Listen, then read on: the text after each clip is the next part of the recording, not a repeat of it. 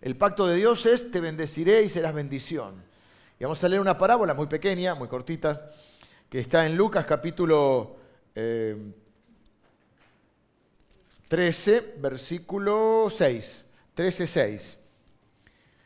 Y dice, Jesús contó esta parábola, las parábolas eran pequeñas historias que tenían grandes verdades acerca del reino de Dios. Y dice, tenía un hombre una higuera plantada en su viña y vino a buscar fruto en ella y no lo halló. Las higueras son muy comunes eh, en Israel. Era una, una, planta muy habitual y muy habitual que diera fruto.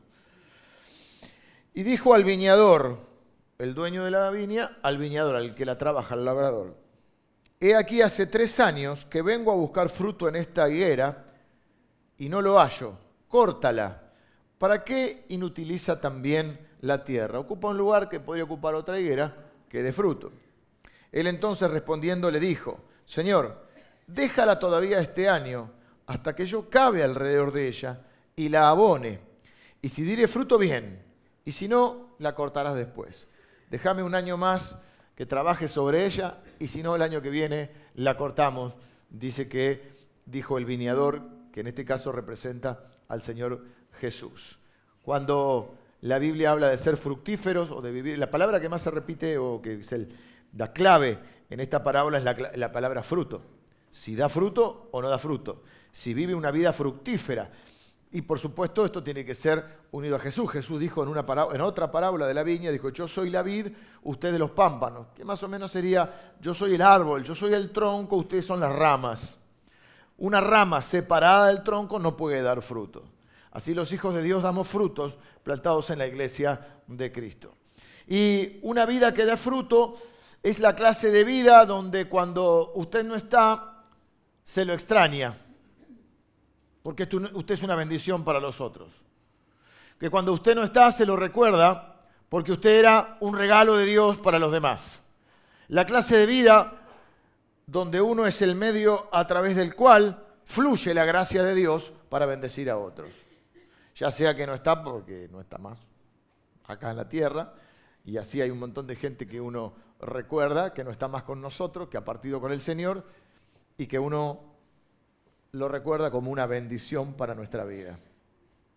Quizá también puede ser que no está porque está de viaje, porque se fue a vivir a otro lado, porque está lejos, por lo que fuera, pero es esa clase de vida que bendice a los demás. Por supuesto, el pacto que Dios, del cual somos herederos, que Dios hizo es te bendeciré y serás bendición. Por lo tanto, al nosotros dar fruto y bendecir a otros, estamos dando de la bendición que hemos recibido. Los primeros bendecidos somos nosotros. Qué lindo es cuando se puede ser útil y te sentís, pero Jesús lo dijo, más bienaventurado es dar que recibir. Cuando vos sentís que fuiste de bendición para alguien, ¿no? Que bendijiste a alguien. Así que, básicamente, si tuviéramos que describir nuestra existencia, en resumidas palabras, la existencia de un cristiano es pertenecer a Cristo. Si no pertenecemos a Cristo, no podemos dar fruto. No estamos eh, insertados en la, en la vid. Pertenecer a Cristo, vivir una vida que dé fruto, pasar a la eternidad y en la eternidad delante del Señor, estar cara a cara como hemos cantado, recibir el galardón, el premio, la recompensa, como dice la Biblia que cada uno recibirá según su fruto. La salvación es por gracia, no es por lo que hagas. Pero la recompensa es de acuerdo a la obra de cada uno, dice la Biblia. Así que, bueno, le llaman corona, le llaman recompensa o galardón, que es un premio. Es decir, cada uno recibirá. Entonces, pertenezco a Cristo, así cantábamos cuando éramos chiquitos, había un himno ya, ya pertenezco a Cristo. Pertenezco a Cristo, vivo una vida que da fruto, una vida de bendición y que bendice. Paso a la eternidad y en la eternidad recibo mi recompensa. Básicamente eso podríamos definir este, nuestra, nuestra vida. Y dice la Biblia que Dios preparó de antemano las buenas obras para que nosotros nos encontremos con ellas y las hagamos. O sea que Dios ya preparó, Dios quiere que nosotros demos fruto. Pero es probable que miremos nuestra vida y cada uno su vida, no la vida del otro, ¿no? Porque en nuestra iglesia no juzgamos a los demás.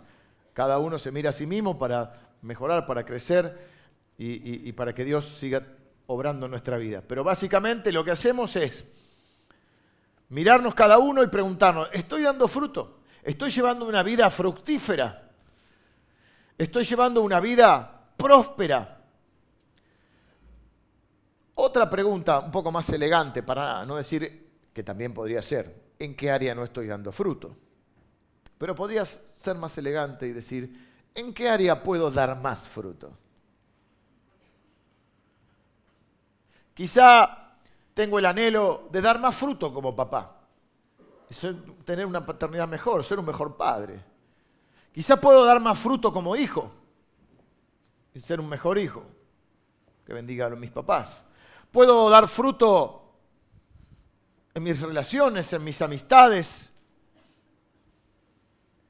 Puedo dar fruto en el ámbito donde Dios me pone, de mi trabajo, de mi estudio. ¿Qué frutos Dios desea producir a través mío? ¿Qué buenas obras preparó Dios para mí? Quizá no estoy siendo muy fructífero con mi salud, con mis estudios, con mi preparación para el futuro en mi desarrollo espiritual. ¿Podría dar más fruto? ¿Podría dar más fruto en mi servicio a Dios? ¿Podría dar más fruto en esta? Imaginemos la iglesia como, como una viña, como un campo, donde cada uno de nosotros es un árbol que puede dar fruto. Porque al fin y al cabo los árboles están plantados en una viña. No, no son árboles itinerantes. No dan fruto. Y dice que viene el dueño, que conoce bien sus árboles, porque para eso es el dueño, y Dios nos conoce bien, la Biblia dice Dios no puede ser burlado, no te engañes, Dios no puede ser burlado. Puedes engañarte vos mismo un, tiempo, en el fondo sabés, podés engañar a los demás, pero a Dios no puedes engañarlo, todo lo que siempre vas a cosechar, porque es una ley espiritual. Y, y dice que viene el dueño y dice, bueno, esta viña está dando, esta, la número 15, hace ya tres años que vengo y no da fruto, cortémosla. Si termina la historia, para mí sería lo normal. Y casi lo que uno a veces piensa, porque bueno, ¿para qué? Está ocupando un lugar que no, no, está dando fruto. Pero menos mal que Jesús no piensa así.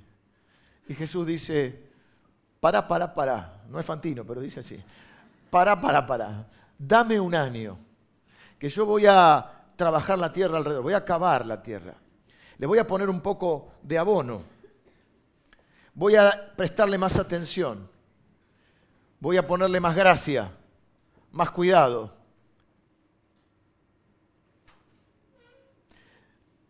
Dios es un Dios paciente. No dice que siempre, ¿eh? en un momento se termina la paciencia. Por eso dice, un año más, si no...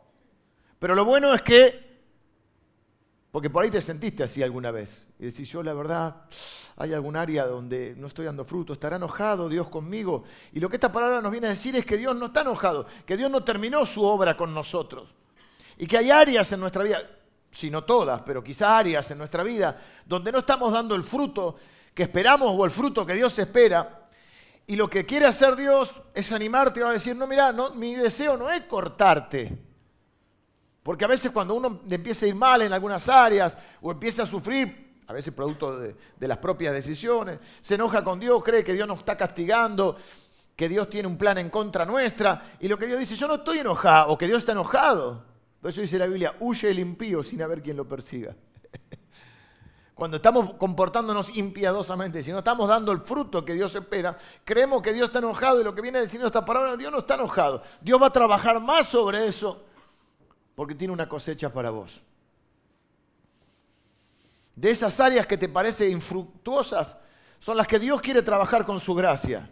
Dios quiere ayudarte, Él no quiere cortarte. Dios te ama, tiene esperanza Dios. Dice, no vamos a cortarlo, vamos a trabajar en Él. Sino, es, eh, es contrario, porque siempre Jesús es contracultural, porque en esta tierra lo que no funciona se corta o se desecha. Si algo no funciona, se desecha. Pero viene Jesús a decir, no, no, si no funciona, le vamos a prestar más atención, le vamos a dar más gracia, lo vamos a cuidar más. Vamos a trabajar sobre, vamos a acabar la tierra, vamos a ponerle un poco de abono. Al principio no les va a gustar, pero ese abono después va a dar fruto. No nos va a esperar para siempre, Dios. Es paciente, dice la Biblia que es lento para la ira. No dice que nunca se enoja, ¿eh? Dice que es lento para la ira. Y este es el tiempo de la gracia, no el tiempo del juicio. Pero un día se termina la cosa. Pero la palabra de hoy es una palabra de aliento. ¿Por qué? Porque el deseo de Dios no es cortarte. Dios no está enojado. Dios quiere hacer su obra en vos, quiere hacer su obra con vos y a través tuyo quiere que vos entres en ese pacto virtuoso de bendición. No te avergüences por las áreas que nos da fruto. A veces la vergüenza nos lleva a, hacer, a ocultarnos, a escaparnos, a hacer cosas que son peores. Sobre llovido mojado, dice el dicho. ¿no? no niegues tampoco la realidad. No te justifiques. No eches la culpa a los demás. Es tu responsabilidad dar fruto por la vida que se te ha dado. No, mis papás, que mi abuelo, que mi padre. Bueno, cada uno da la cuenta de sus obras. Eso no te exime de ser una higuera que tiene que dar fruto. Y hay un momento en la vida que hay que decir, esta es mi vida y yo soy responsable de mi vida. Diríamos hoy, hacerse cargo. Hacete cargo de que vos tenés que dar fruto. Dios preparó buenas obras para tu vida. No te desanimes, no pongas excusas, no te conformes con una vida infructuosa. Acudí al viñador que está dispuesto a trabajar y ayudarte. Pero el primer paso para poder revertir una situación en nuestra vida, para modificar algo en nuestra vida, es reconocerlo. Mientras negamos la realidad, hay personas que yo les llamo negadores seriales. ¿Cómo andas con tu matrimonio? Estamos bien. Y la, señora dice, no estamos bien, estamos a punto de separarnos. Dice, no, estamos bien. No estamos bien. Me acuerdo una vez estaba en la universidad dando el examen, una materia difícil. Yo no había terminado. Y todos, los que entregaban, el profesor, no sé si le conté, sí, le conté el otro día al profesor que, que puso en el libro, ah, no, fue, eso fue a los jóvenes en Lanús, me confundí. Bueno, no importa, porque a veces predico y me acuerdo, me confundo el público. Y estaba, entregando el examen, yo estaba, todavía no había terminado. Y entonces, ¿cómo te fue? Bueno, y él dice a uno, ¿cómo te fue bien? Dice, y se va, el pibe se va. Y no está llegando a la puerta, sale el profesor y dice, no te fue bien.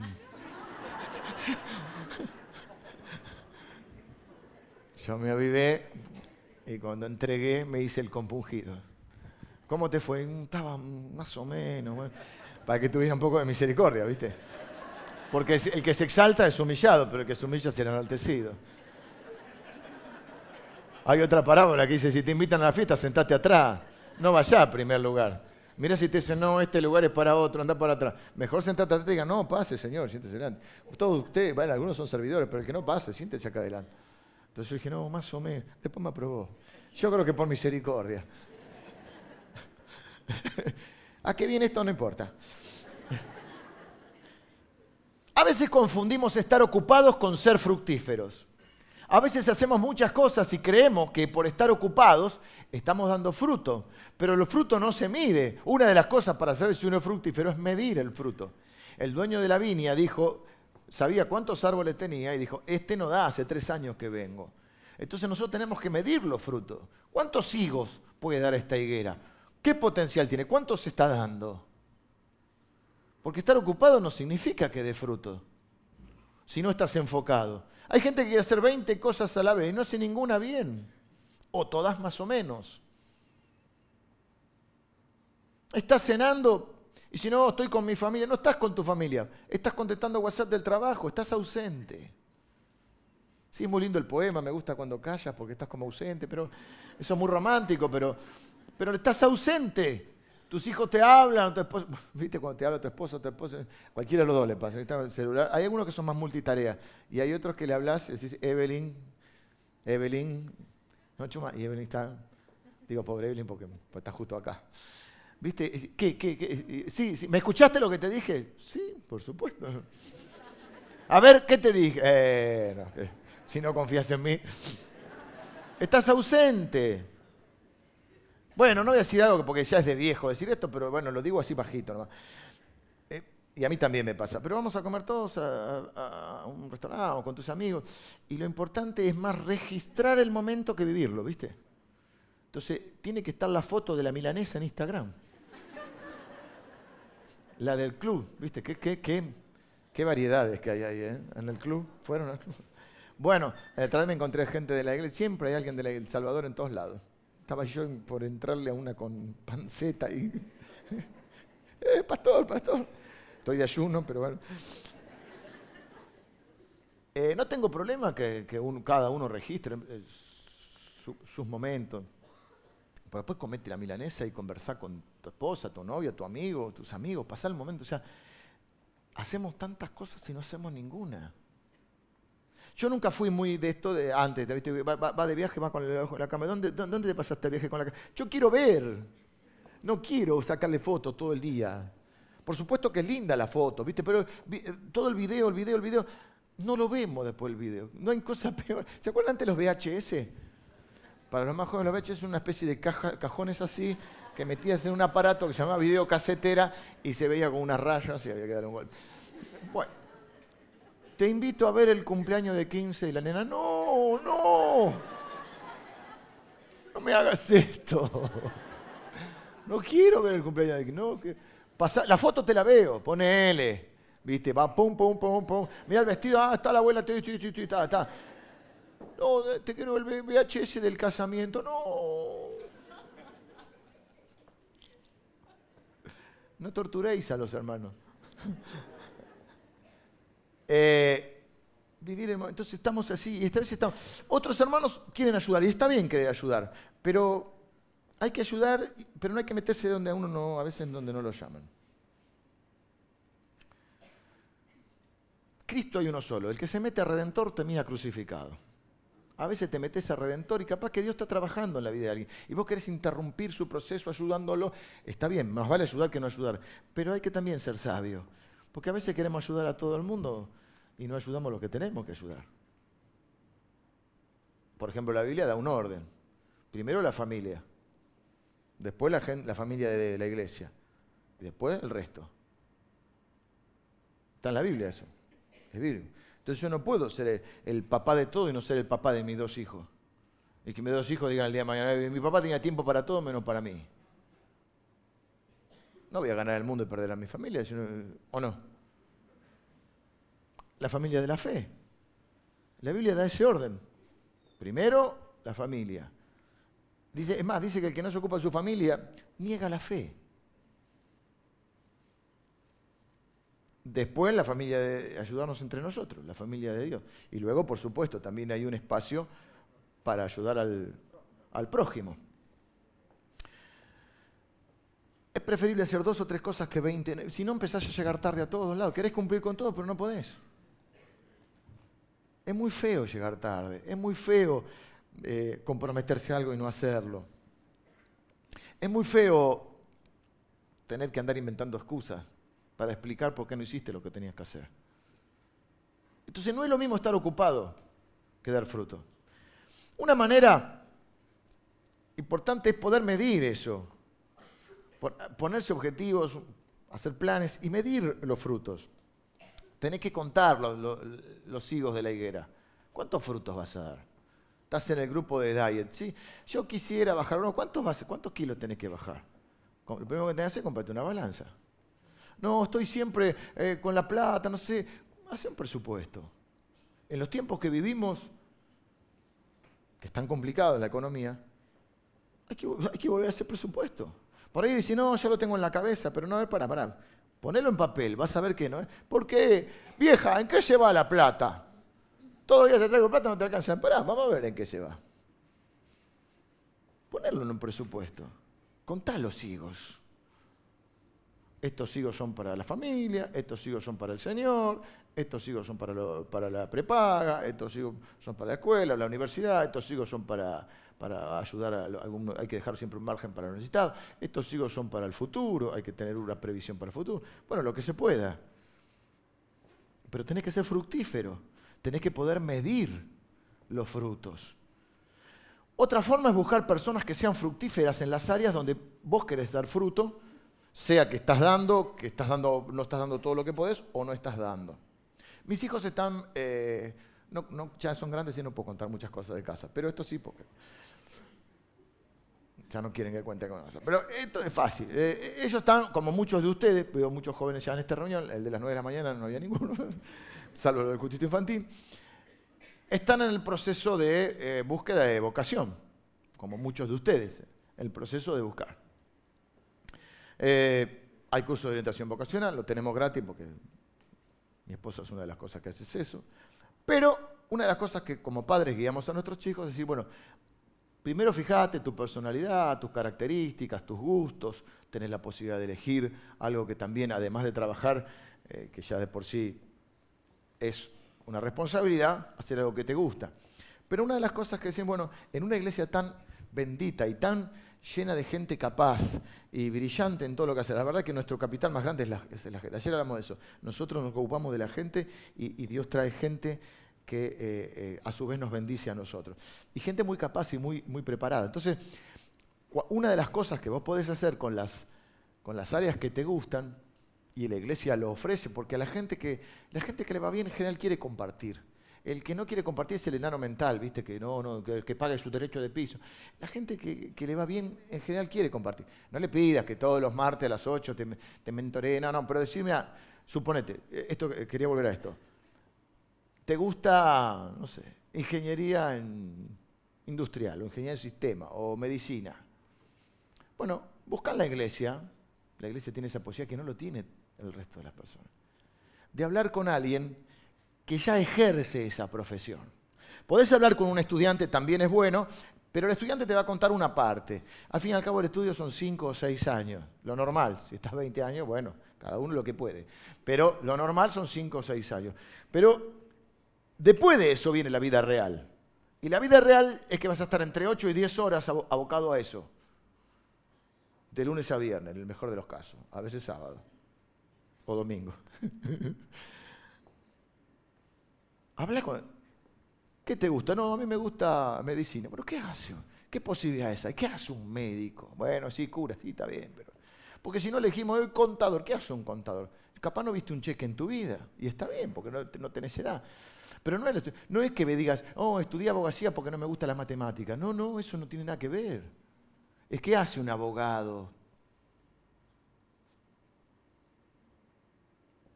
Entonces vos querés dar fruto en un área. Habla con alguien que esté dando fruto en esa área. Que le vaya bien. Te estás por casar, ves un lindo matrimonio. Decís, che, qué matrimonio. Un día está el sábado, querido, ¿por qué los invitamos a comer? Charlamos un poco.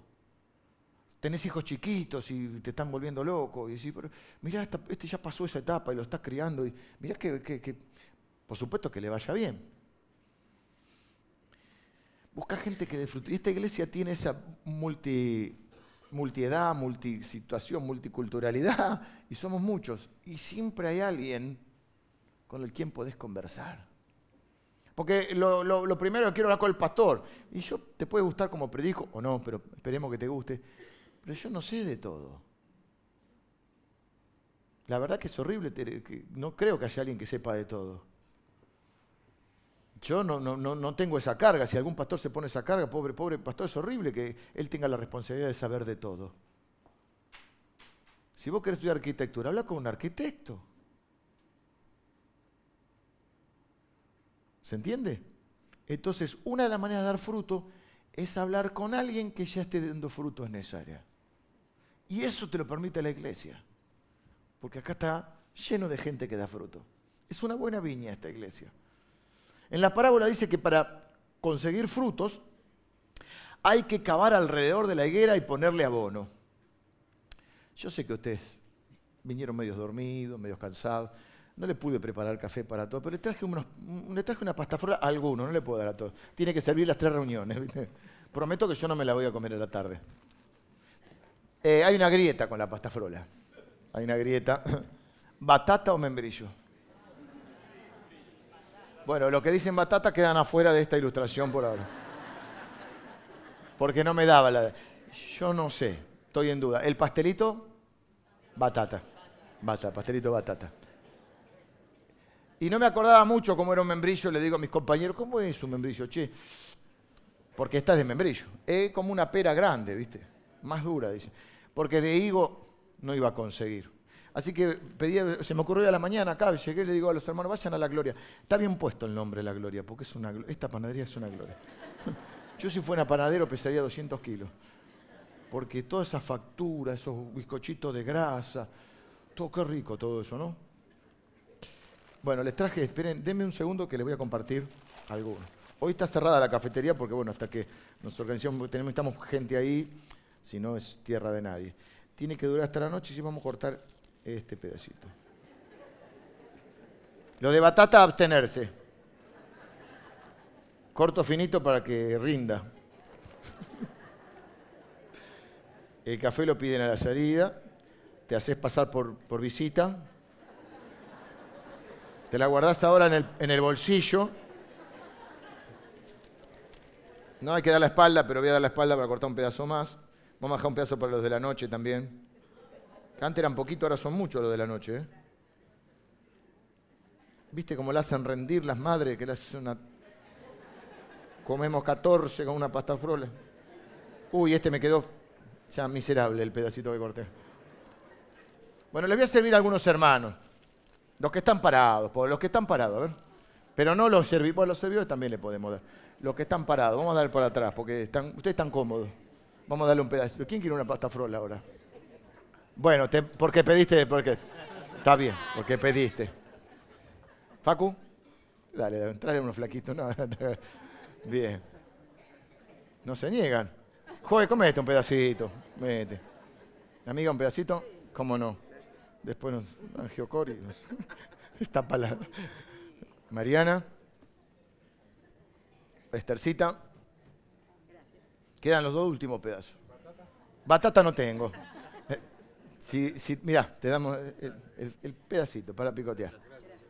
Ahora, eh, bueno, para la noche traigo otra, si quieren después esta la compartimos. Queda poco, no se maten por un... y que son, son muchos. Son como 800 en esta reunión. Son un montón. Este, yo no comí nada. Lo mío es más la batata. Aunque esta le, doy, la pasta frola le doy. frola, ¿no? Sí me agarró la duda. Pasta frola. Frola, ¿no? Flora, no. Pasta flora, no. Eh, a ver, Mara, toma, porque no, no estoy. Si querés, come un pedacito vos también. Te quedan los dedos pegotes, no me gusta la mano sucia. Eh, no gusta la pasta frola. Con café, mejor. Ahora, si yo vengo y te digo, viene con abono, che. Ah, no les dije. Tiene un poquito de abono. No, no, no. Se lo sacamos, lo limpiamos, lo limpiamos. Porque lo que quería mostrarles con esto es que a veces para tener buen fruto, dice que el viñador tiene que cavar y tiene que ponerle abono. Ustedes saben lo que es. No quiero poner, mi mujer está un poco escatológico. La otra vez con Saúl que entró a la cueva y bueno, ¿qué quieres? La Biblia dice eso, ¿eh? que entró a la cueva y bueno, tenía que hacer. Eh, hay veces que vos sentís que te cayó un balde de abono en la vida. Y hay áreas de tu vida que decís, esto huele mal. Y vos decís, Señor, ¿por qué no me querés? ¿Por qué me pasa todo esto? El abono son los sufrimientos, las dificultades, las pruebas, los dolores, los fracasos. Y hay áreas en nuestra vida donde necesitan ese abono, pasar por, ese, por las pérdidas, por los dolores. Pero yo decís, Señor, no me querés, no, Dios dice, te amo tanto que estoy abonando esa área de tu vida porque tengo una cosecha para vos. Porque de las grandes pruebas y de las grandes dificultades, cuando salimos airosos, cuando superamos la prueba, estamos más fuertes, más sabios, más misericordiosos, porque ¿quién va a entender a alguien que está viviendo alguien, que está viviendo algo, una situación determinada? ¿Quién mejor que alguien que pasó por esa situación? Y eso es lo lindo de la iglesia, estás pasando atravesando una dificultad y seguramente un dolor y hay alguien que ya atravesó. Y lo que hoy es un dolor, mañana puede ser un gran ministerio. Yo soy un convencido que los grandes ministerios surgen de los grandes quebrantos. Porque ¿quién va a tener más misericordia que el que lo vivió? esta semana hablaba con alguien y me decía, están nuestros hermanos venezolanos que llegan a un país raro como el nuestro muchos de ellos tuvieron que salir medio de raje con un bolsito. Y es difícil. Y es difícil empezar de nuevo y sin nada. ¿Y quién va a entender mejor que alguien que vivió eso y pasó por esa circunstancia? ¿Quién va a entender a alguien que está atravesando la angustia de atravesar una enfermedad o de vivir con una enfermedad crónica. Es que alguien que está superando eso, o lo ha superado, o lo va llevando. ¿Quién va a entender lo difícil que a, muchos de nosotros nos puede parecer, hasta enojar?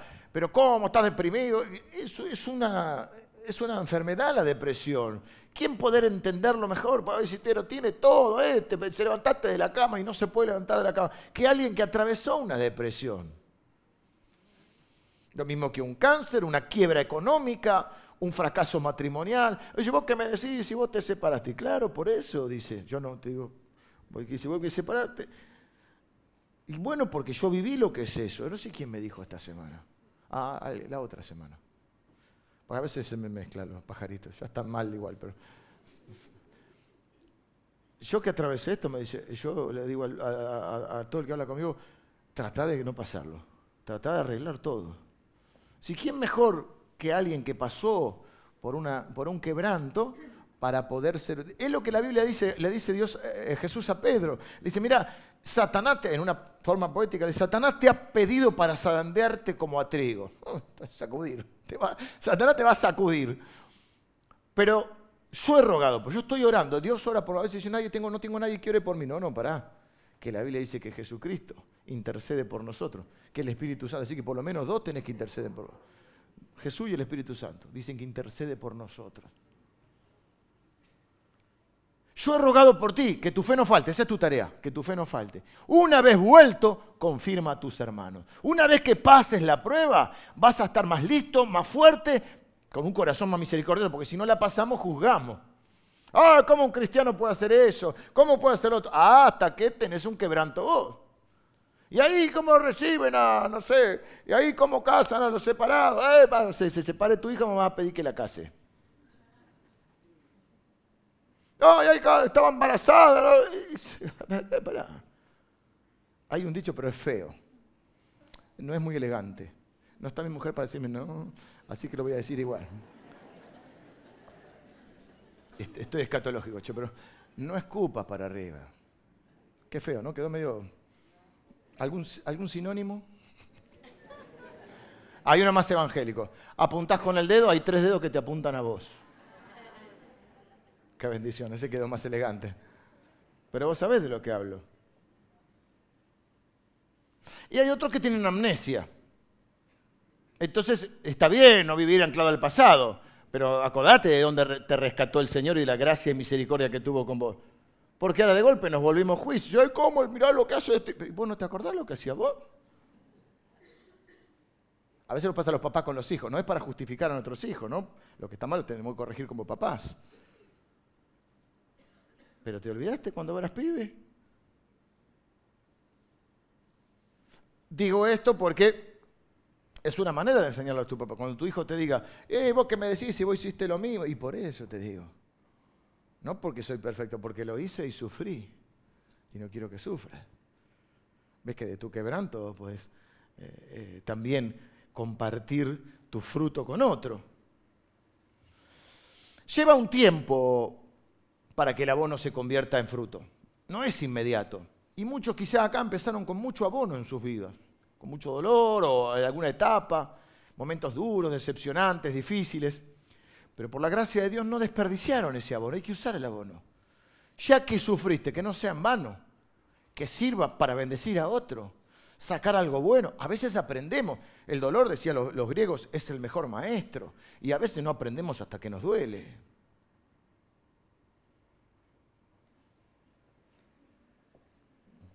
Un profesor en el seminario, Pablo Deiro, que él decía, Dios nos libre de los fracasos, pero más nos libre de los éxitos. Porque en el éxito no aprendemos mucho. Cuando te va bien no aprendes mucho. Porque el éxito tapa todo. Pero cuando te ves con la realidad del fracaso es cuando podés aprender. Porque ¿qué pregunta hacemos? ¿Qué hice mal? Ah, es una buena pregunta. Así que no nos desanimemos porque estemos pasando un tiempo difícil. No nos desanimemos porque hoy puede haber mucho abono en nuestra vida. No nos desanimemos porque quizá hay áreas donde no estamos dando todo el fruto que, que podemos dar. No pensemos que Dios está enojado. Esta palabra nos viene a decir que Dios nos quiere ayudar, que Jesús quiere ayudarnos, que Él no quiere cortarnos. No huyas de Dios, no huyas de la iglesia, porque Dios no te quiere, no te quiere cortar, te quiere bendecir.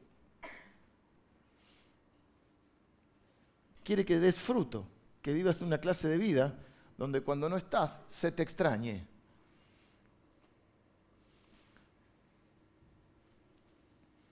Tratemos de convertir nuestro dolor en aprendizaje y usar ese abono.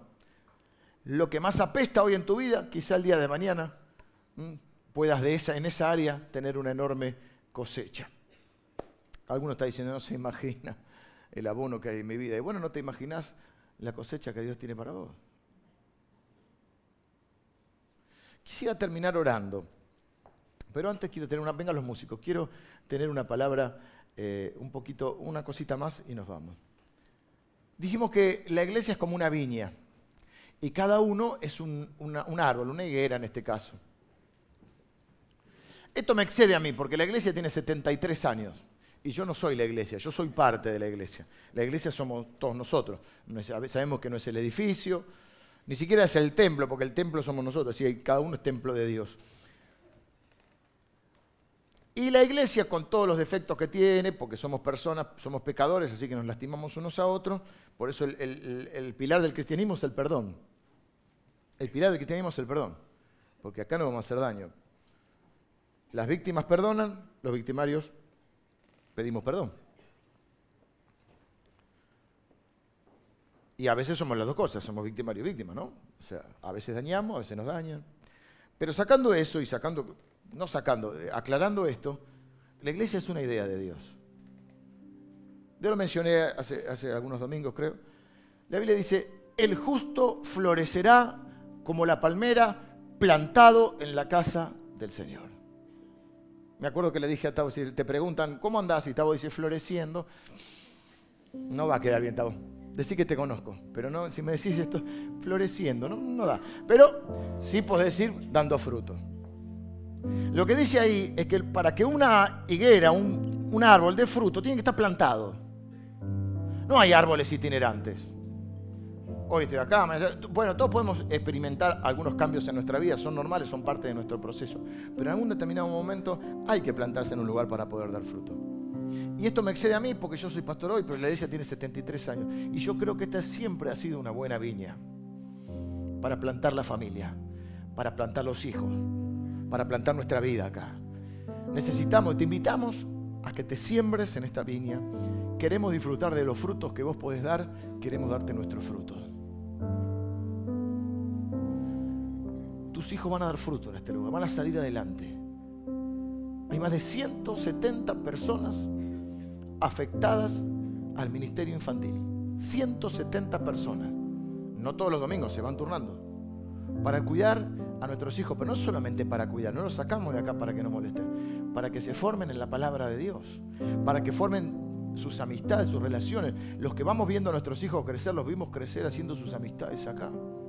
Por supuesto en la escuela no son extraterrestres ni nada por el estilo, pero sus lazos eternos están acá. Porque las amistades que se acá son eternas. Eternas.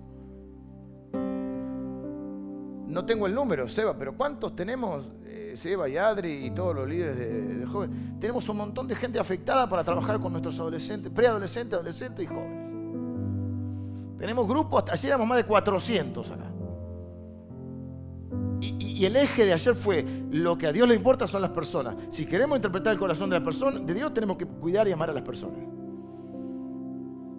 Aceptarlas, acompañarlas y pastorearlas.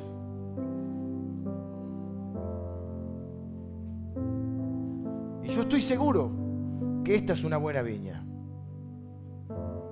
Algunos de nosotros hemos formado nuestras familias en esta viña. Algunos de nosotros hemos visto nacer a nuestros hijos en esta viña. Algunos de ustedes ya tienen nietos en esta viña. No sé si alguno tiene bisnietos ya, pero sí, seguramente tiene bisnietos en esta viña. A veces nos toca vivir momentos de abono, pero siempre confiamos y usamos ese abono para crecer y para aprender. Y si hay algo que está en nuestra vida así diciendo, ah, Dios debe tener una buena cosecha. Si estoy pasando por esto es porque Dios debe tener una buena cosecha. Y yo te comparto esto porque, honestamente, si no, no estaría mi familia acá. Yo creo que esta es una buena viña para plantar la familia. Y para que vos nos des tu fruto, porque estoy seguro que hay un montón de frutos que vos tenés para enriquecer esta viña. Yo estoy feliz y orgulloso de poder compartir mi vida y mi familia con esta preciosa viña. Y quiero dar más fruto. Y Jesús dijo, es más bienaventurado, es más feliz el, que da fruto que el que recibe. Por supuesto es lindo recibir también la bendición de otro. Pero qué lindo es cuando vos decís, yo fui útil, pude bendecir a alguien. Quizá le volcaste tu experiencia, eh, tu, mal momento, le diste ánimo, una palabra, una oración, un mensaje, un pedazo de pasta frola. Lo invitaste a comer, qué sé yo, oraste por él. ¿Cuántas cosas podemos hacer? Ya tenemos tanta hostilidad en este mundo. Qué lindo es poder vivir en un ambiente diferente totalmente contracultural. Ahora sí voy a orar. Señor, yo te doy gracias por cada uno de mis hermanos, Señor. Gracias por sus vidas. Gracias, Señor, por esta maravillosa viña en la cual nos has plantado y, hay muchos más que se están plantando.